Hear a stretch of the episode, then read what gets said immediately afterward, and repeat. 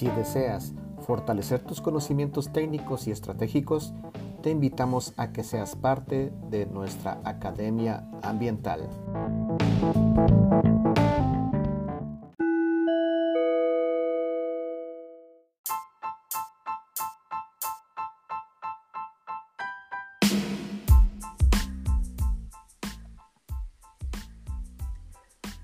De regreso ya en este segmento, estamos conversando con nuestro colega Klaus Schieber, microempresario en temas de energías renovables, eh, energía solar, microhidroeléctricas, es docente universitario. La verdad, un gran gusto que Klaus esté con nosotros. Y eh, como expresamos, estamos hablando un poco sobre eficiencia energética. Klaus, regresando al... Estaba mencionando usted un poco sobre algunas prácticas que que están relacionados al diseño, a la arquitectura, pero hablando un poco sobre la adquisición de equipos, que estos equipos a veces tienen, pues siguen teniendo esa tendencia mental en la gente, que son equipos más caros, aunque son más eficientes, son más caros. Eh, existe siempre esa variable de toma de decisiones. Entonces, ¿quién, quién debe decidir o quién a fin de cuentas decide sobre la adquisición de equipos que que provocan un efecto en la reducción del consumo energético en las operaciones, en las casas, en las empresas. Eh, ¿Y a quién hay que llevar esa información eh, o cómo ha sido su experiencia sobre ese análisis en, las empresas, por ejemplo, para, para, que puedan decir si lo adquirimos por, por, este tema de costos, por este tema de precios o por la vida útil, por algunas cosas que usted ya mencionó en la primera parte de la entrevista? Bien. Em, quién toma las decisiones de una compra. ¿Sí? Empezando en la casa, empezando, pasando por, instituciones, etcétera, y, finalmente también en la industria. ¿Quién toma las decisiones? ¿Y qué tan preparado está el que toma las decisiones? ¿no? Eh, muchas veces eh, funciona así, de que el gerente le dice al técnico, mira, eh, cotizame tal y tal cosa, por ejemplo, un calentador solar. Bueno, este pone a su secretaria, perdón si soy un poco sexista, pero a su, asistente, ya sea masculino o femenino, eh, pone a su asistente a, cotizar. Entonces, me ha tocado y le voy a contar así de, mi, experiencia.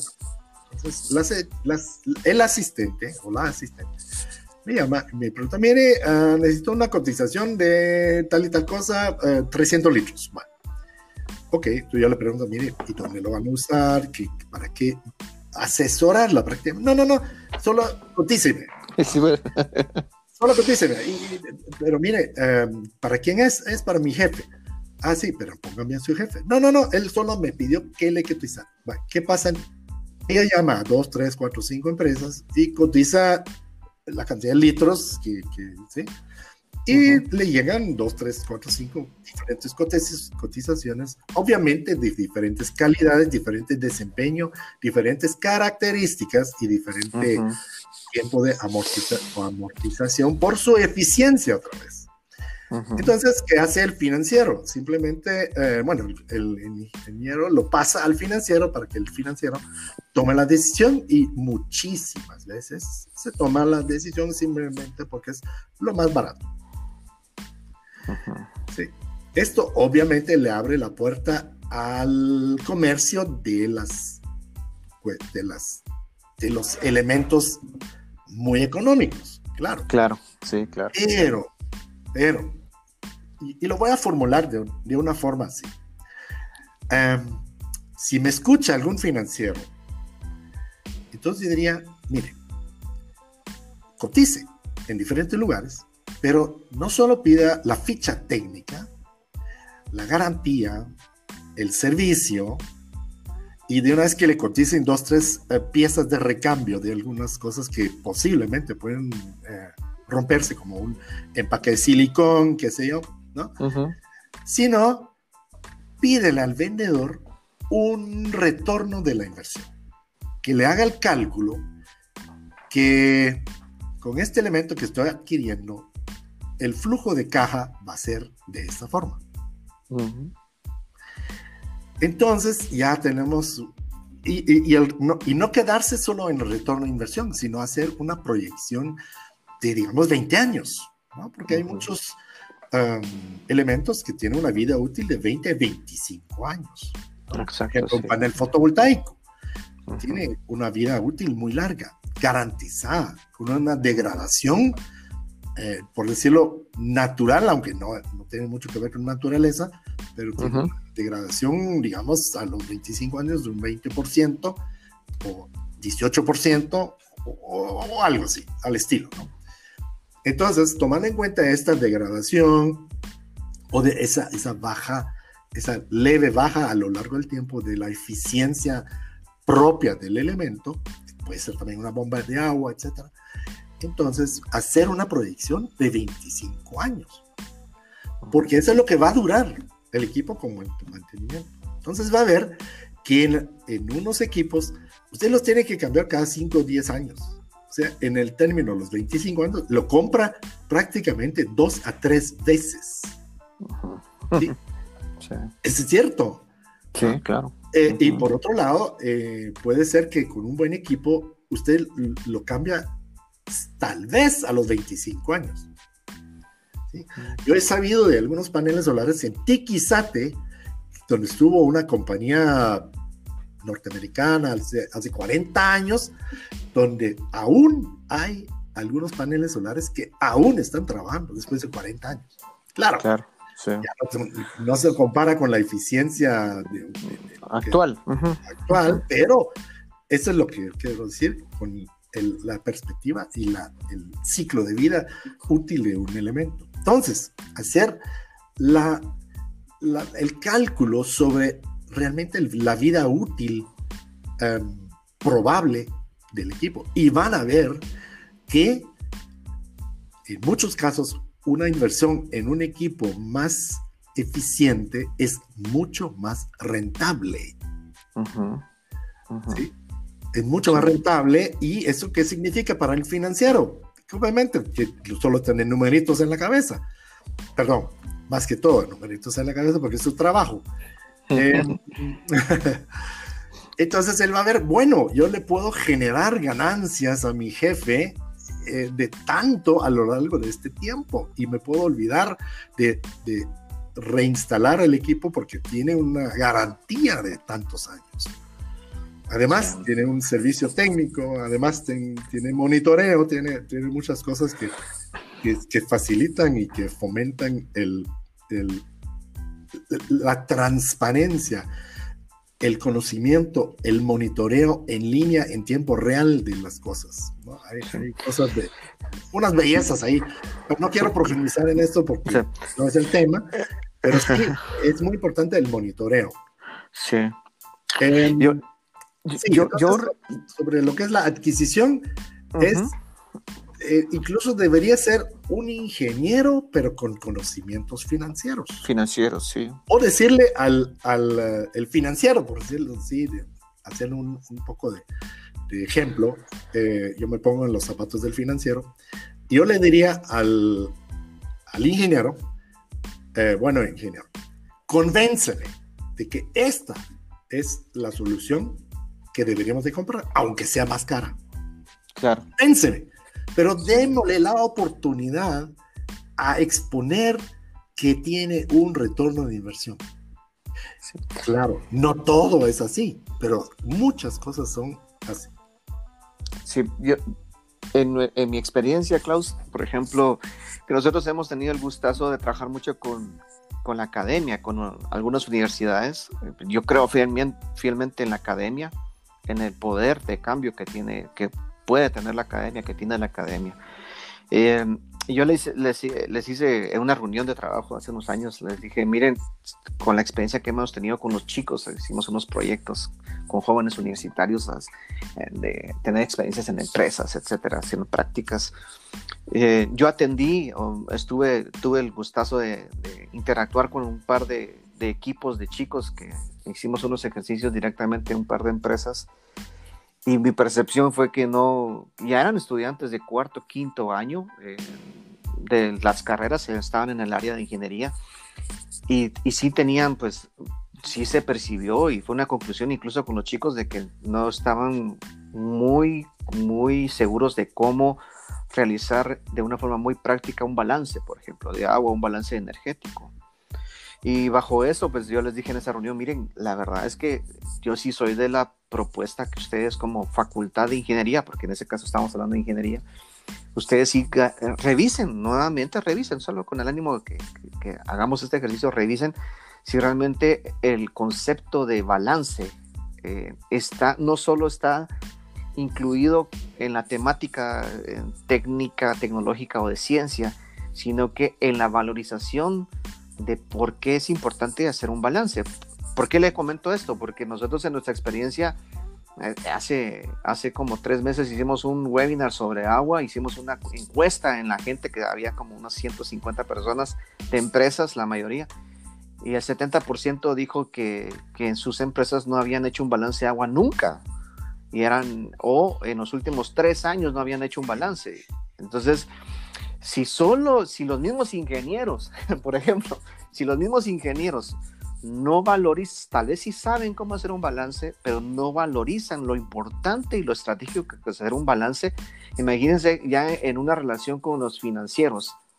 Y de ahí viene el clásico comentario, las universidades es una invitación para que mediten de que no importa la carrera, deberían de tener un contenido, no solo de decir que la naturaleza es importante, esos cursos de ambiente que son de gran valor, sino que esos conceptos de, de práctica ambiental para que de generar algunos criterios de valorización estratégica de los proyectos que se relacionan con el cuidado del ambiente o optimizar recursos, optimizar procesos. Entonces, le quería compartir esa idea porque nosotros sí vemos ahí un, un, reto todavía en la academia de, de hacer un, una interacción sobre el valor de, que se le está dando a los chicos de algunos temas, no solo el de por sí por el, porque es importante eh, científicamente hablando, sino que porque es parte del concepto de la carrera.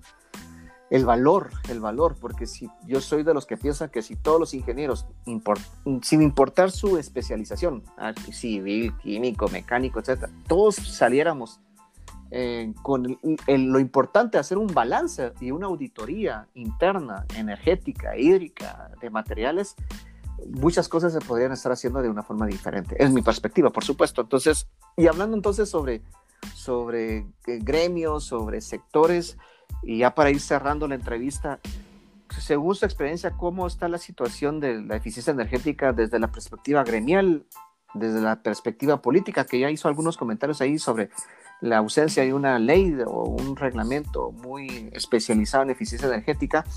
Pero me gustaría que hiciera los, ya los comentarios sobre este tema. ¿Cuál es la situación y cuál es su perspectiva sobre esto? Eh, ¿Cómo está afrontando el gremio este tema?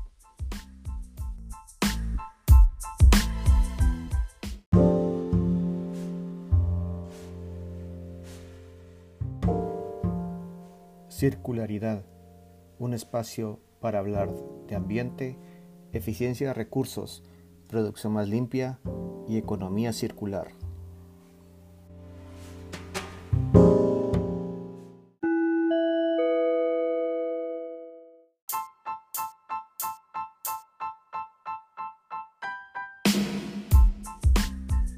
Tuve la experiencia de participar en una gremial eh, que precisamente se llama eh, Gremial Eficiencia Energética.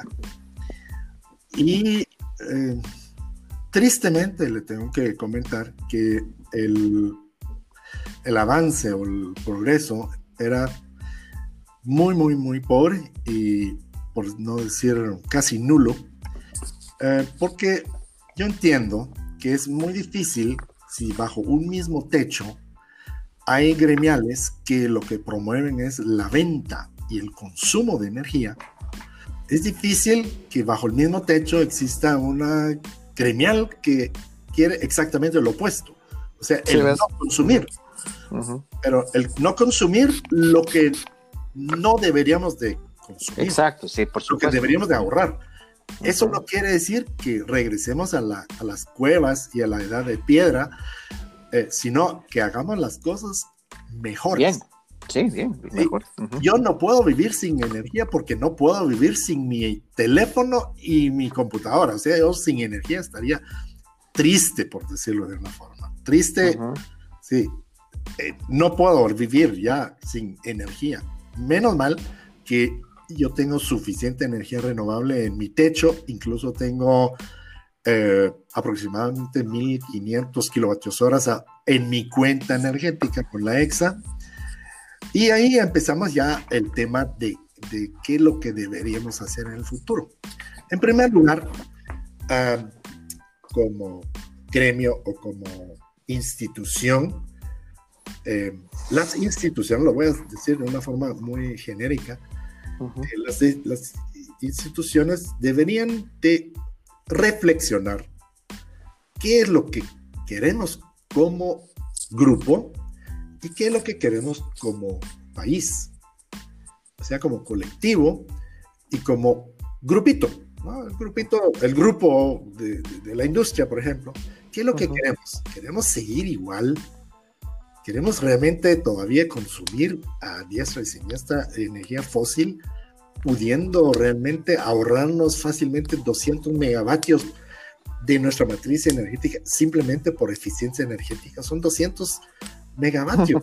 ¿sí? Y si digamos, si, los, si la mitad es fósil, que proporcionalmente la mitad, podríamos ahorrarnos 100 megavatios de energía fósil simplemente por eficiencia energética uh, sin que duela que todo eso es financiable, todo eso es técnicamente viable, o sea, se puede hacer, pero como colectivo lo tenemos que querer, o sea, si no lo queremos, no lo, vamos, no lo vamos a hacer como Por supuesto. colectivo. O sea, el, el colectivo tiene que, querer hacerlo.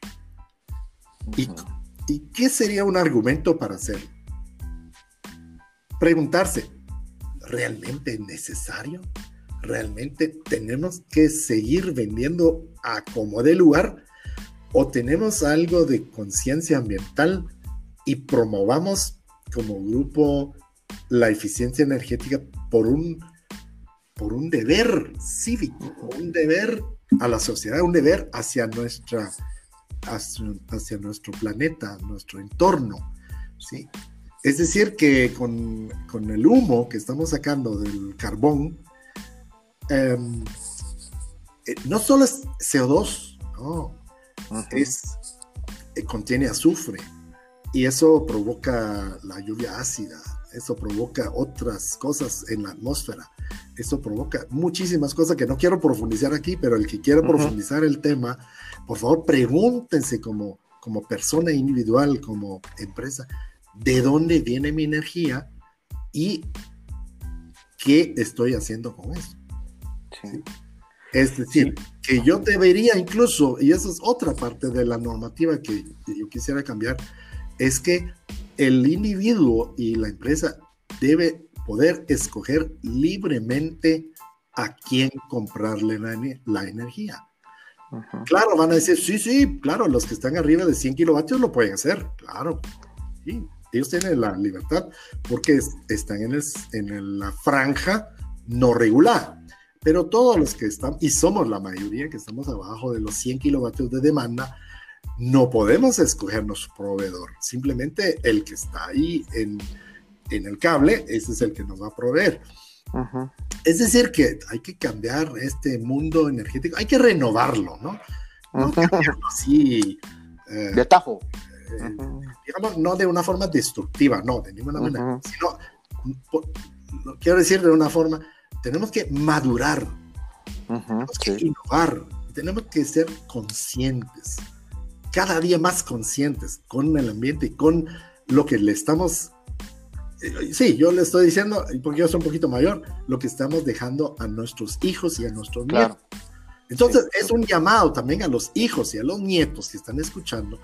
Pregúntele a su abuelo, pregúntele a su papá, dime, ¿Dónde compras la energía y cómo está compuesta? Mm.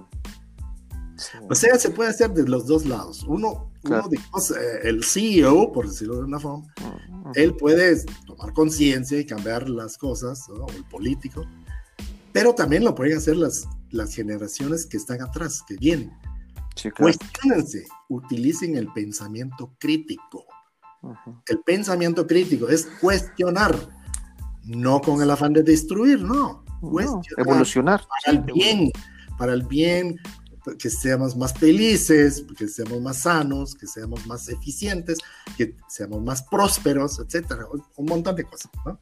Entonces, comunidad, tenemos que innovar también en la parte eh, gremial, tenemos que innovar en la parte institucional, tenemos que innovar muchísimo en la legislación y solo voy a, como para terminar, eh, mencionar una ley que podría ayudar, eh, no, el cambio o la modificación o la ampliación de una ley que podría ayudar muchísimo ahí. Por ejemplo, la ley 52-2003, que es la ley de fomento de proyectos de energía renovable. Si yo le pregunto a usted, Luis, los paneles solares que usted ojalá tenga en su techo, cuando los compró, cuando lo vaya a comprar, contienen el IVA de importación, sí o no. Sí. Sí, pero ¿por qué? Si existe una ley de exención de IVA. Pero en, la, en el constructo actual de esa ley, por, por el reglamento, no, por la misma terminología de la ley y el reglamento y la guía que está atrás del reglamento es altamente excluyente para los pequeños proyectos. Porque si hay un intermediario, por ejemplo, un importador, porque no vale la pena traer tres paneles solos, ¿no? Si eso se trae un contenedor para que salga barato lo del flete. Entonces, si hay un intermediario, ya no califica. Ya no califica. Usted no califica, Luis. Sí, exacto. Y así a, 15 millones de guatemaltecos les puedo decir, usted no califica. La ley lo, dejó afuera. Simplemente usted está out. Fuera. La ley así fue construida. Es una ley altamente excluyente. Entonces, ¿qué corresponde hacer? Modificar la ley. Porque tiene que ser, una ley tiene que ser universal, general abstracta y equitativa. Entonces, con esto ya podríamos entrar en lo que es la eficiencia energética con una participación de las energías renovables propias en su propio techo de la industria, de la casa, de la institución, etcétera, que ya hay 1.700 autoproductores, pero que son 1.700 para casi 16 millones de personas. Claro, sí, sí, no. No, es nada, no es nada. Y, y, y, es porque no existe esa motivación, ¿no? No existen esos incentivos, como usted ya mencionó. La, definitivamente. Ah, perdón, perdón, Luis. Sí existen. Pero para algunos proyectos. Claro, claro. Sí, existen, no, no. Sí existen y los han tomado. Hay como 40 proyectos, ¿no? Que los han tomado. Los proyectos grandes que, para estos proyectos, como son grandes, ya tienen el estudio de impacto ambiental ya tienen el, el, balance financiero, el cash flow, el estudio financiero que le tienen que enseñar el banco. Ya tienen un montón, son, solo para decirle una cosa, son, eh, bueno, la última vez que lo consulté fue hace como un año y dos años, tienen 32 diferentes requisitos. Entonces yo le pregunto, ¿acaso eh, Juanito de, de Cunen, de Quiche, eh, es capaz y tiene el tiempo para cumplir con esos 32 requisitos para, para acceder a estos incentivos para sus tres panelitos solares que quieren. Imposible. sí, claro, por supuesto. Es, o sea, es una exclusión por procedimiento y por redacción. ¿Sí? Sí, no, en, el concepto técnico, sino que más ya en la aplicación de, ¿verdad? Sí. Sí. Pues Klaus, la verdad es que yo espero que esta no sea la última vez que lo tengamos acá en circularidad, porque creo que hay mucha información que hay que seguir compartiendo y pues la invitación desde allá, Klaus, es que siempre vea este espacio como parte de su casa, por favor, que el centro pues ahí está siempre tratando de hacerla. Trabajamos arduamente para ir colaborando, sabemos que no hay que bajar la guardia, que hay que subirla más y hay que hacerse hay que ser más intensos y trabajar arduamente a otro nivel. Y eso es el, lo que nosotros eh, siempre hacemos ¿no? como institución. eh, hemos aprendido muchas cosas en el camino, hay cosas que no se han hecho bien, pero que siempre tratamos de, que, de, ir mejorando, ¿no? Y, y, siempre es bueno tener aliados como usted, que nos hagan ese record, sano recordatorio sobre qué es lo importante y qué es lo que hay que seguir impulsando. Y la verdad, pues para, mí fue, ha sido realmente muy enriquecedora esta, esta entrevista y escucharlo nuevamente con, con este detalle. Y, para ir cerrando, yo, yo, me recuerdo cuando usted habla de, de, estos grupos empresariales, o sea, de, de estos gremios, de estos gremios que, que, se han ido conformando y que uno los ve positivamente y pues uno trata de, de ver cómo hacen bien su trabajo y hacen cosas interesantes. Hay cosas que todavía sí tienen que cambiar, por supuesto, como todo. Pero yo me acuerdo una reunión que en la que usted estuvo, estábamos en una mesa y yo le cuento eso porque sí, a mí me marcó eso sustancialmente. Estábamos tratando de ver cómo trabajamos en conjunto con, con esa mesa y uno de los colegas pues me dijo abiertamente, mira Luis, eh, aquí queremos ir ser directos con vos. Aquí lo que queremos es, en esta relación con vos o con el centro es porque queremos hacer negocios. Y yo me recuerdo perfectamente que usted levantó la mano y dijo, ojo, ojo, sí, hay que hacer negocios, pero de forma responsable. Entonces, yo la verdad es muy agradecido de tener la oportunidad de conocerlo, Klaus. Eh, lo respeto mucho y créame que es, para mí yo le quería compartir en esta entrevista es, esa pequeña historia, porque cuando yo escuché ese dije, así deberían de pensar todos. Eh, y, bueno, y esa es la labor que, o eso es lo que nosotros tratamos de seguir impulsando y seguimos haciendo y vamos a seguir haciendo, porque la ruta no es, no es tan sencilla, la verdad, pero hay que animarse y hay que seguir trabajando y hay que trabajar con los que quieren y, sobre todo creo que tenemos que impulsar lo bueno que se ha hecho para motivar y, decir sí se puede hacer y sí, es cierto lo que se está diciendo, además de entender que hay cosas que no se están haciendo bien, pues eso también hay que seguir diciéndolo, pero también hay que exponer lo, bueno que se ha logrado hacer, ¿no? Y, yo creo que esos son los espacios que nosotros queremos pues humildemente facilitar para que para compartir. Entonces, eh, Klaus, ya para cerrar, porque ha sido una entrevista que, pero también tenemos límite eh, de tiempo.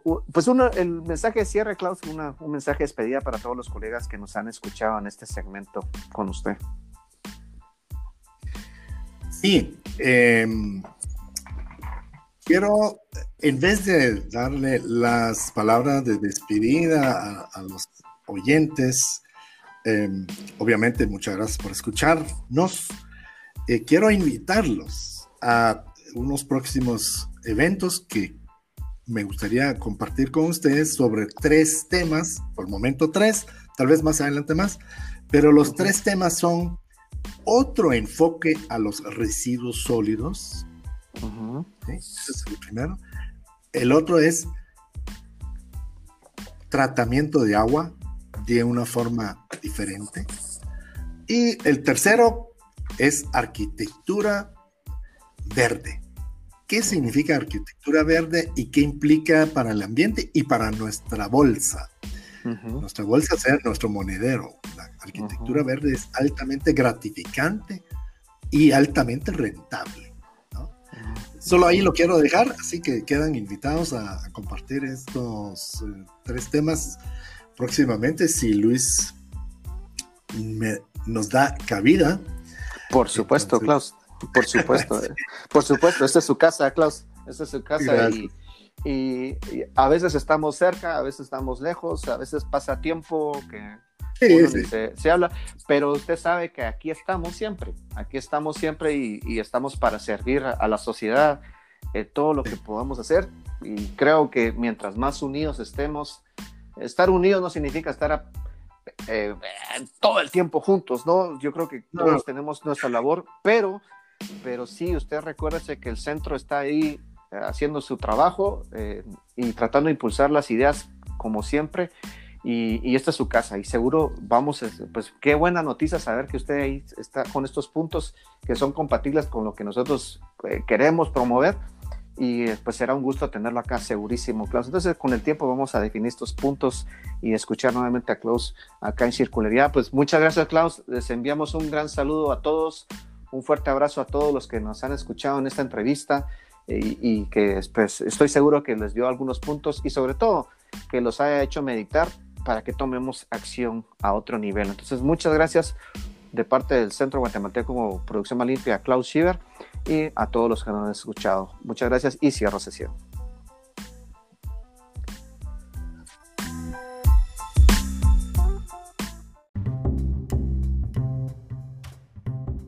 Expresa tu responsabilidad ambiental por medio de alguno de nuestros sellos. Verificación técnica y objetiva con la que marcas la diferencia.